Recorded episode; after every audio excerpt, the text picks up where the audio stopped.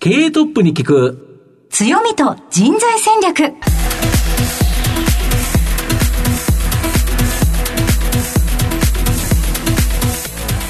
毎度相場の福の神こと藤本信之です。アシスタントの飯村美希です。経営トップに聞く強みと人材戦略。この番組は相場の福の神こと財産ネット企業調査部長の藤本信之さんが注目企業の経営トップや人材戦略を担うキーパーソンをゲストにお迎えしてお送りします。企業を作るのはそこで働く人ということなんですがゲストには毎回事業戦略上独特の強みとその強みを生かすための人材戦略じっくりとお伺いしていきます。この後早速トップのご登場です。この番組は JAC リクルートメントの提供でお送りします。経営トップに聞く強みと人材戦略経営トップに聞く強みと人材戦略。本日のゲストをご紹介します。東証プライム上場証券コード3031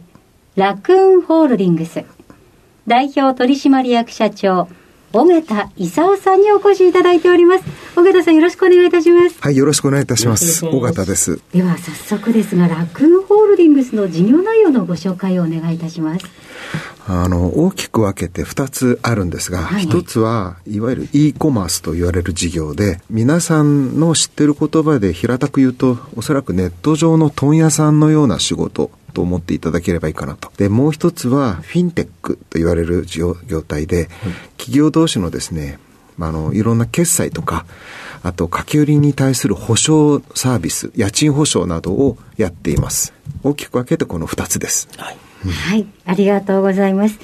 後ほどまた企業のお話はじっくり伺ってまいりますが、まずはトップは企業にとって大切な人材であり強みでございます。トップのお人柄に迫らせていただきたいと思いますので、しばし質問にお付き合いよろしくお願いいたします。では、尾形さん、生年月日を教えてください。1963年7月の5日です。現在おいくつでいらっしゃいますか？59歳です。ご出身はどちらでしょうか？北海道の札幌市です。子供の頃どのようなお子さんでしたか？本当に何もなくてですね、はい。まあ勉強は本当にできなくて勉強も嫌いだし、はい。特徴と言える特徴が何も思い出せるものがないんですよね。あ、そうでしたか。あの、実はそこまで勉強が嫌いで勉強しなかったので、い。普通の公立の中学校を卒業する頃には、まあ、入れる高校がなくてですね、はいで、札幌市内でも、下から2番目か3番目の高校しか入れなくて、そこに入ってですね、まあ、さらに勉強しないもんだから、450人ぐらいいる学年の中でも、430番目とかですね、はいすごい低くて、成績をたまたま見た母親がですね、これは大変なことになるなと思ったんでしょうね。で、数学でクラスで一番取ったら1万円あげるって言い出したんですよね。はい。当時、その高校クラスにも賢い人は一人もいませんから、勉強したらすぐ1位になっちゃったんですよ。一万五2、千3ヶ月で、うん。で、すぐ1位取って1万円もらいまして、はい。で、高校1年で1万円って大金ですからね。ですよもうすごい嬉しくて。はい。まあ、ただその後に今度は理科かなんか物理かなんかでも1位取れば1万円くれるって言って2教科連続で1位取ったんですよ。期末にはね。でこれすっかり調子に乗っちゃってはい。面白いなと思って。クラスですからね。学年じゃないんでそんなに難しくはなかった。で今度英語で1位取って1万円ずつ3回目もらってこれもすっかり調子づいちゃって、もう次あの社会とかね、あの国語でも1位取ったらもう1万円くれるかって言ったら、母親があなたもう分かったでしょと、はい。勉強の楽しさと大切さが分かったでしょって。もうお金のためにするもんじゃないんだから、あとは自分でね、やればできるってこと分かったんだから、自分で考えて、自分でどうするべきかを、ちゃんと納得いくようにやりなさいと。で、2年生からはご褒美なしで勉強するようになったんですよ。どれぐらいまで成績は上がったんでしょうか？3年の2学期の時にですね、一番最後の期末試験、2学期の期末試験かなんかの時に、職員室に呼び出されてですね、って言ったら、なんと学年1位を取ったらしくてですね、先生が全員立ち上がって職員室で先生全員で拍手をしてくれたんですよ。やっぱりその、さすがに学年430とかから1位になったのは、開校以来初めてらしくて、職員室でもう毎日噂になってたらしくて、でそれが最後に1位取ったから、先生たちで相談して、こいつを呼んで、みんなで褒めてあげようって。そう思ったらしくて。優しい学校ですよね。うんその後なんと尾形さんは大学に進まれた後、塾の先生でとっても人気があったそうですね。実を言うと私はその塾小学校の時も行ってて、すごく北海道でも有名な塾で、うん、でちょっと特徴のある塾で、他の塾は社会人の人が先生をやってたんですけれど、うん、私が通ってたその塾は現役の北大生が塾の先生をやるんですよ。うん、で中学生に年が近いから、かっこいいんですよ。ああ、そうですね。憧れるという感じですね。まして地元で北大っていうとやっぱりヒーローなんですね。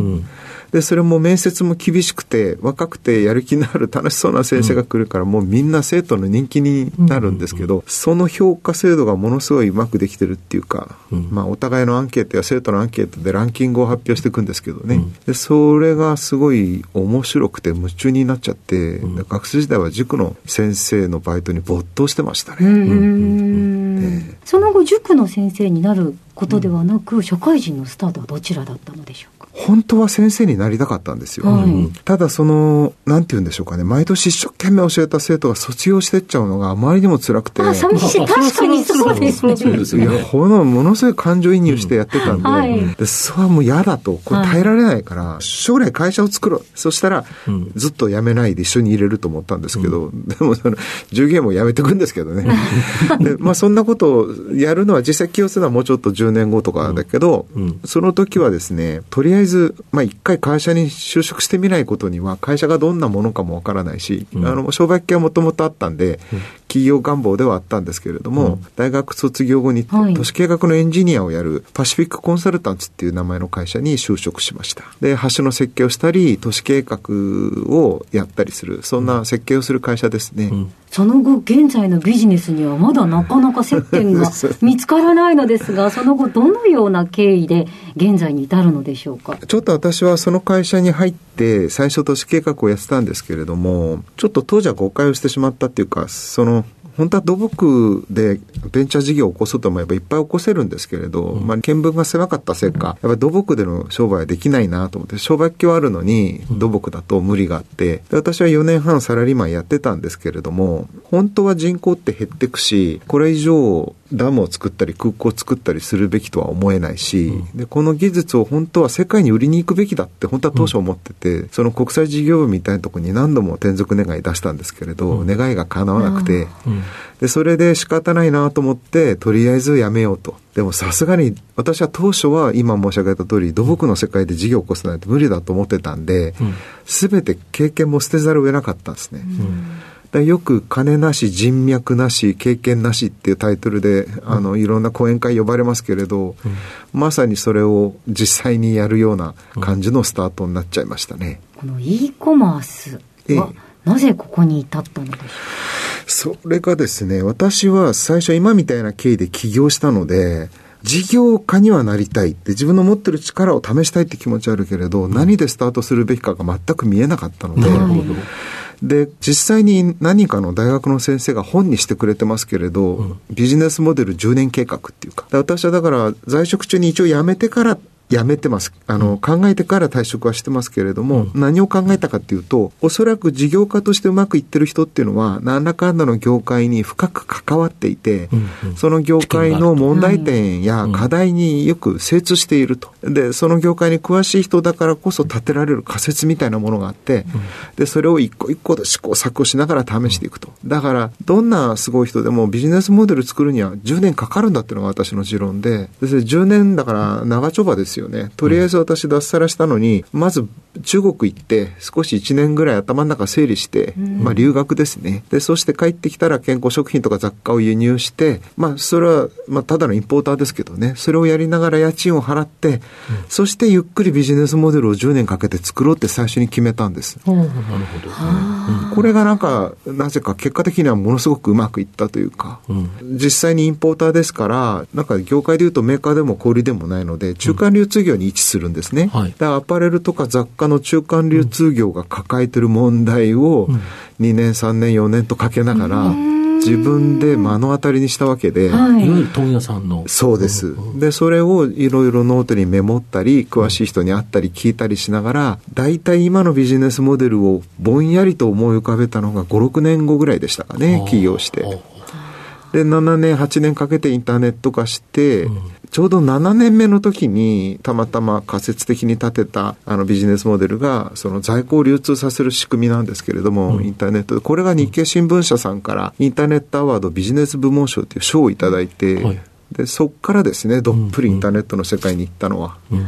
あそうでしたか。ありがとうございます。えーさて、現在の会社までたどり着いてまいりました。皆さん、尾形さんの人となり、どのように伝わりましたでしょうか。この後は、組織の強みと人材戦略にじっくり迫ってまいります。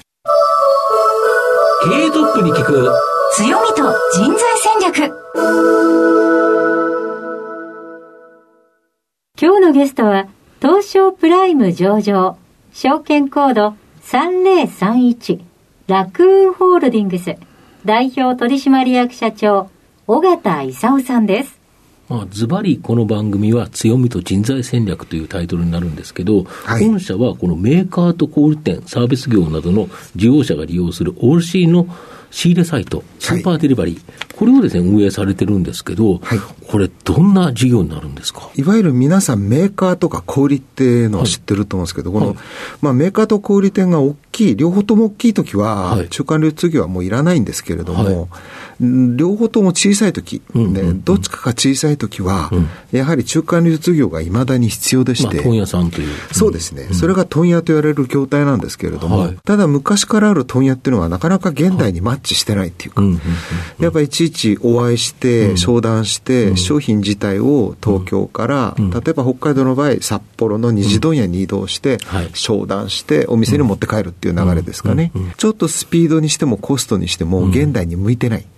だから私をこれらの商品をすべてネット上に掲載してしまって、うん、メーカーが自分で掲載できるようにしたんですけどね。で、注文が入ると、まあ今は宅配便っていう便利な仕組みがありますから、はい、これを使ってメーカーが小売店にそれを全部直送していくのが、このスーパーデリバリーという仕組みなんです。なるほど。ええ、普通のネット通販だと、まあ、個人の消費者、はい、私たちが、はい、まあ、いろんなところでお買い物するというのはあるんですけど、はい、これは企業の方が仕入れで買われるということですよね。そういうことです。だから、これって会員しか、その中に入れないんですよね。そうです。ですから審査があります。うん、ええ、あの購入側は、うん、あの実際に会社であること、お店であること、うん、で、そういう業態であることが、我々の審査基準になってます。だから値段もわからないんですよね、外からだと。値段もわからないです。そうですよね、はい、で、これ、どれぐらいの数の方が今、使われてるんですか？登録でいうと10万超えてます。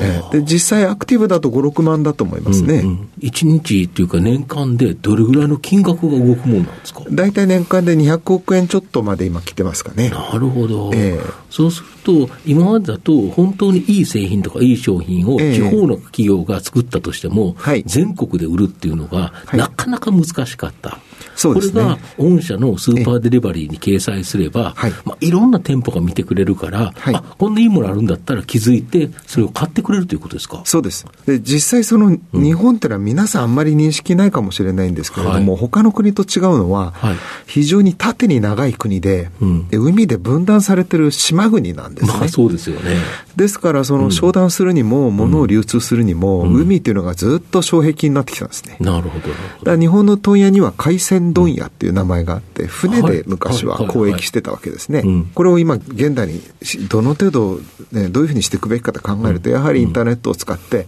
情報をスピーディーに伝えて運ぶと。そうするとですね、例えばですけれども、これが釧路の先端だろうと、熊本だろうと、沖縄だろうと、渋谷と同じお店を3日で作ることすら可能になるわけですよ。なるほど。えー、その情報格差がなくなるからですね。うん。うん、えーそうすると、まあ、仕入れる方としては、もういろんなところのやつをいろいろ比べて、本当に自分の店で売りたいものを探すことができる、そうです。いうことですか？女性のバイヤーさんが非常に多くてですね、うん、我々のお客さんは40%が女性のバイヤーさんなんですね。で、なぜ電話で聞いたことがあるんですけれども、うん、やっぱりその女性の場合、問屋街に行くと、うんうん、おじさんが出てきて、もうこれはおおすすめだよとかで押されてしまう。なるほど。で怖いおじさんがいますからね。そうそう。で、そういうのはね、あの、彼女たちにとってはノイズらしいんですね。でやっぱりその女性ってのは押しに弱いので、ノイズのないコンピューターの画面から見てゆっくり選べると。これがとても助かるんだと。で特にお店にも営業来られても、うん。わざわざ雨や、ね、暑い日にサンプル持って担いで東京から営業来られても、ん。付き合いで買わなきゃないみたいになっちゃうんで、これも迷惑だと、ね。うん。うん。そうではないんだと、非常にやっぱり仕入れは命なので、うん。客観的にゆっくりたくさんの中から納得いく方法で選びたいと。東京に出張に来ても1日4社5社もあればヘッドヘッドになっちゃって、まあ、そりゃそうですよね。実際に見て回るってこと100はも見れないんですね。うん。うん。だからコンピューターだったらお客さんのいない時に、うん。あのお店を休まずにうん。パソコン画面見ながらですね、何千種類も簡単に見ることができる。うん。うん。で彼らからはとても便利だっていうふうに評価をいただいてます。逆に言うと、そういうところだと、ええ。お客さんの顔を思い浮かべて、ええ。あの人だったら、このとこ、うちだったら、これ売れるよねっていうのを探し出すことができると。だから宝物探しみたいなあれですよね。いや、ここ実言うと、うん。まず今、さりげなく藤本さんおっしゃいましたけど、非常に重要な点でして、うん。メーカーにとっても、んやっぱり在庫が最大の課題ですけれど、うんどうしても大手に持ってっちゃうと、ん扱いが全体で弱になるんで、残ったら返せばいいやみたいな発想になりがちなんですね。でも、地方の小さな小売店っていうのは、実言うと返品の習慣がないので。普段から完全買い取りなんですよ。はい。で、それは3丁目の田中さんや4丁目の山田さんの顔を思い浮かべながらあ、あの人買ってくれるよね先っていう。普段接客してる人が仕入れるから、うん非常に仕入れの精度が高いんですね。うんうんで、ゆえに物が戻ってこない。うんで、私は実は、このビジネスやる前は在庫でずっと悩んでたので、うん。どうしたら燃やす服をなくせるんだろう、うん。捨てるものをなくせるんだろうって発想から作った仕組みなので、うん。とても近代的には、うん。あの、サスティナブルな事業とも言えますね。なるほど、ええ。でもう一つですね、フィンテックのビジネス、ええ。で企業間の後払い決済サービスのペイドとか、ネット完結型の売掛保証サービス、売り保、はい。このようなフィンテック事業、これはどういうものなんですか、これはですね、実を言うと、最初に今お話ししたスーパーデリバリーをやりながら、うん。まあ、ネットの問屋さんみたいだねってみんなに言われて、まあ、その通りなんですけれども、はい。じゃあちょっと問屋ってなんだろうと思って調べてみるとですね、はい。実を言うと問屋って業態ってのは日本にしかないんですね。はい。えーアメリカには似たようなのがあるんだけど、セールスレップって言って、うん。情報だけをお伝えして、うん決済は問屋がやらないんですね。決済は銀行がやるんですね。え大体普通、ええ問屋はなんか、あの手形とかっていう、なんかやって、なんかやってるイメージですよね。なんか余談ですけど、ん。どうやら800年前に近江商人がうん。後払いでいいですよって言い始めたのがきっかけで、日本の中小企業の掛け売りが始まったんですね。これは面白いなと。うん。この古い商売をよく勉強して調べて、それをデジタルで近代的に再現してみるって、ちょっと面白いんじゃないかなと思って、それでフィンテックを始めたんですよ。なるほど。我々これ始めたのは2004年から2005年ぐらいなんで、フィンテックと言葉が出てきたのは2012、3年だと思うんですよ。だから、私がやったのは本当はフィンテックじゃなくて、近江商人のビジネスをデジタル化したサービスなんですけどね。で非常に我々がこれを外部に開放して、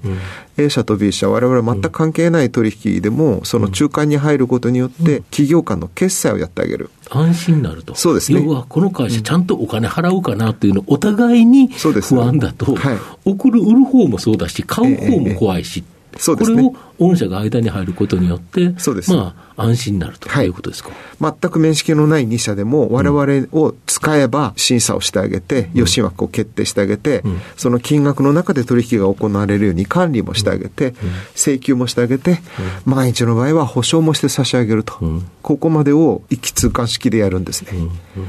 今現在登録数でいうと20万社を超えました。ああ、スーパーデリバリーより大きいですね。大きいです。スーパーデリバリーはアパレルと雑貨中心ですので、ん。ただし、ペイドとブリホっていうのは業態を問いませんから、すべ、ての企業が使うことができるんですね。うん。で、6月10日に中経営計画、御社発表されてるんですけど、はい。これかなり、あの、壮大な計画だと思うんですが。ええ決して壮大ではなくてですね、スーパーデリバリーも、うん。あの、ウリホもペイドも、すべて非常にインフラ的事業ですので、そえそもそもマーケットはでかいんですね。はい。ええですから真面目にやっていけばそうなりますよと。うん。ちなみにこれらの事業は、あの、スタートして以来、売上が落ちたことは一回もないっていうか、特にスーパーデリバリーの場合は、はい商品が増えれば小売手も増えて、小売手が増えればメーカーも増えて、はい。この3つがぐるぐるぐるぐる相乗効果で増えていくんですね。で、これはペイドも売り法も一緒でして、んですから我々としてはマーケットのサイズから考えると、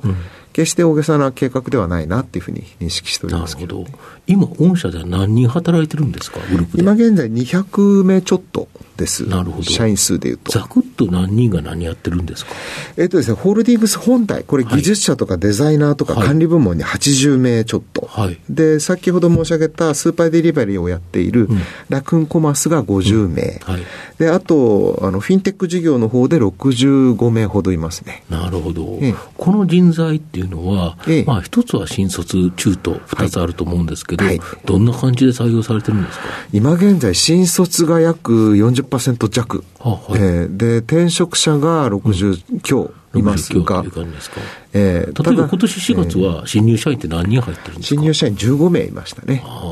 どんな人に来てほしいですか、楽には。やはり概念の少ない人。概念の少ない人。はい、は可能性を信じる人。あ、なんか既成概念にとらわれないっていうことですか？そうです。はあは例えばですけど、大企業に入って、はいまあ、投資銀行に入って、はいネットバンキングの画面が使いづらいなと思っても。新卒がその問題を指摘するかというと、うんまあ、指摘しないと思うんですよ。まあそうですよね。誰に言っていいかもわかんないし、うん課長に言ってもいいから早く、うんいつもの仕事しなさいって言われて終わりますよね。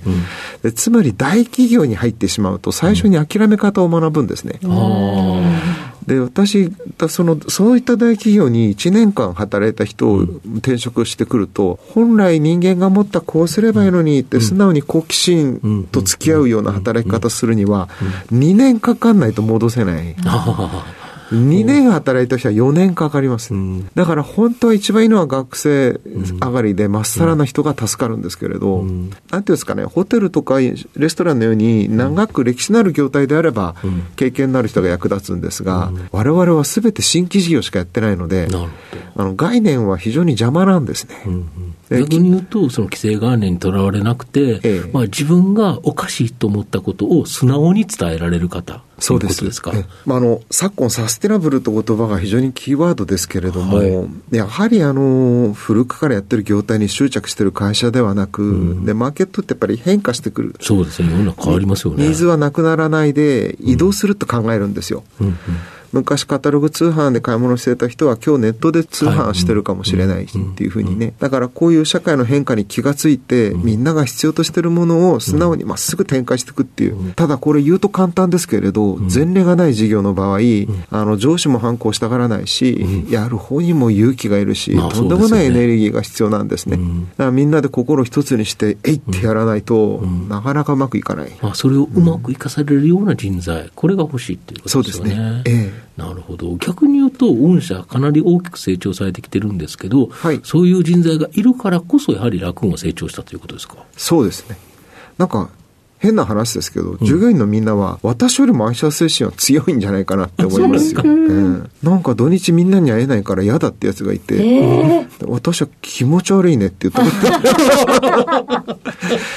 なんぼ会社好きなんだろうと思うほど、あの、若い連中はみんな仲がいいですね。あ素敵ですいいねですよね。もう社内風土の良さがすごくわかるエピソードですね、うん。また、御社のある人形町、あのあたりいいですよね。そうですね。美味しいご飯のところいっぱいありますよね。なんか、ただ今コロナで、あの、まあ、やっぱり我々はもともとやっぱり、あの、DX って言葉は最近の言葉ですけれども、そもそもネットとかああいう最新のツールを使って、はい。メーカーの営業活動を効率化してあげたり、はい。小売店の仕入れ活動を効率化するっていう概念でやってきてますから、実を言うとそれって今の言葉で直すと DX そのものなんですよ。そうですよね。会社が思いっきり DX ですから、非常にあのネットの時もコロナですぐスムーズにリモートできて、あの売り上げ減るどころか逆に2倍ぐらい増えちゃったっていうふうになってるんですけど、そうするとですね、まあ、みんな家で働けるのはいいんですが、やっぱり新しい入社した人とか、信頼関係作る上ではマイナスもあるんですね。まあそうですよね。会えないっていう形でええ。言うと。だからほっといたら出社してほしい管理職とうん。在宅したい社員で対立が起きてしまう、アメリカの企業では出社しないやつクビだなんて言った社長が物議を醸してますけど、うですよね。あんまりそういった対立にしたくないから会社の地下を全部キッチンに改良してしまったんですよ、レストランみたいな作りになってます、はい。今。そしたらみんなそこで夕飯を作って一緒に食べるのがもう、う毎晩のようにみんな若い連中がやってますけれど、うんうん。ちなみにあの若い人はみんな会社の近くに住んでるんですよ、うんうんうん3キロ以内に住むと2万円の手当がもらえるんで、あら独身者はほとんど会社の近くに住んでます。あ、なるほど。私としてはその定期代払うよりも、うんあの2万円上げて近くに住んだ方がいいんじゃないのっていう発想で、はいだからみんな徒歩か自転車で出勤してるんですよ。うん。で、そうすると仕事終わって一人で家でご飯作って食べるよりも、うんよかったら一緒に作って食べないってなるんですよ。で、ででっかい冷蔵庫もあって、うん。あの、お酒はもうワインもビールも何でも飲み放題で、あの、これは私のポケットマネーでやってるんですけど、なるほど。えーあの、みんないいよと。好きに飲んでいいよと。そうすると、うん。まあ、ずっとリモートがいいなって言ってた連中もですね、金曜日だけみんなでたこ焼きパーティーやろうかとか、で、みんなで一緒にご飯作って食べようとか、なんかちょっと余談ですけど、私も勤めてた頃、一次会で居酒屋行くと二次会になんかビリヤード行くとかね、あの、ボーリング行くなんてやってたけど、考えてみたら、うん。料理そのものがイベントになる。ああ、そうですよね。うん。で、みんなで作って食べるのはとても楽しいですね。で、あの周りあれですよね、うん老舗のあの、美味しいその食材を売ってるお店も多いそうでよね。ですすね。鶏とかね肉とか、うん本当にいいものを売ってるお店があるから、あそこで買ったら、まあ外食すると高くても、食材を仕入れたらうん安く食べれますよね。そうですね。うんもうあの同じ釜の飯をっていうのの最たる一番理想的な姿だと思いますね。うんでは藤本さん、最後に愛読書をお伺いしましょうか。そうですね。所長、何か、あの、リスナーの方にですね、はい一冊おすすめの本、うんあの、ご紹介いただけますでしょうか？あの、ちょっと古い本ですが、はいあの、私は本大好きで何でも読むんですけれども、私の人生を変えた本っていうのが、はい。やはりですね、あの、ジェイ・フリー・アーチャーという方、はイギリスの作家ですけれども、はいはいその方の、おそらくあれ、処女作じゃないかと思うんですけど、はいケインとアベルという、昔、ドラマ化、映画化、いろいろされてますけれど、ねええはいはいでとても面白い本で、ん私の人生を変えた一冊ですね。はい。ケインとアベル。はい、ケインとアベル。ありがとうございます。ご紹介いただきました。ぜひリスナーの皆さんにもお手に取っていただければなと思います。改めまして本日のゲストは、東証プライム上場、ラクーンホールディングス代表取締役社長、尾形勲さんでした。尾形さんありがとうございました。はい、ありがとうございましたあり。がとうございました。経営トップに聞く強みと人材戦略。東証プライム上場 JAC リクルートメントは世界11カ国に展開するグローバルな人材紹介会社です。スペシャリストや管理職の人材紹介を通じて長年にわたり多くの企業の成長に貢献した実績を持ちます。当社では役員、CFO、CIO、本部長、社外取締役などの経営幹部層の人材紹介に特化した専門部署 JAC エグゼクティブを構え、企業の経営課題解決を支援しています。経験豊富なコンサルタントが経営課題をヒアリングし、課題解決に導く人材をご紹介いたします。企業の経営改革を担う人材など、経営幹部の採用なら、東証プライム上場、証券コード2124、JAC リクルートメントにお任せください。お送りしてきました経営トップに聞く強みと人材戦略そろそろお別れのお時間です。今日のゲストはラクーンホールディングス代表取締役社長尾形勲さんでした。それではここまでのお相手は相場の福の神財産ネット企業調査部長の藤本信之と、飯村美希でお送りしました。次回のこの時間までほなまた、お昼やで。経営トップに聞く強みと人材戦略この番組は JAC リクルートメントの提供でお送りしました。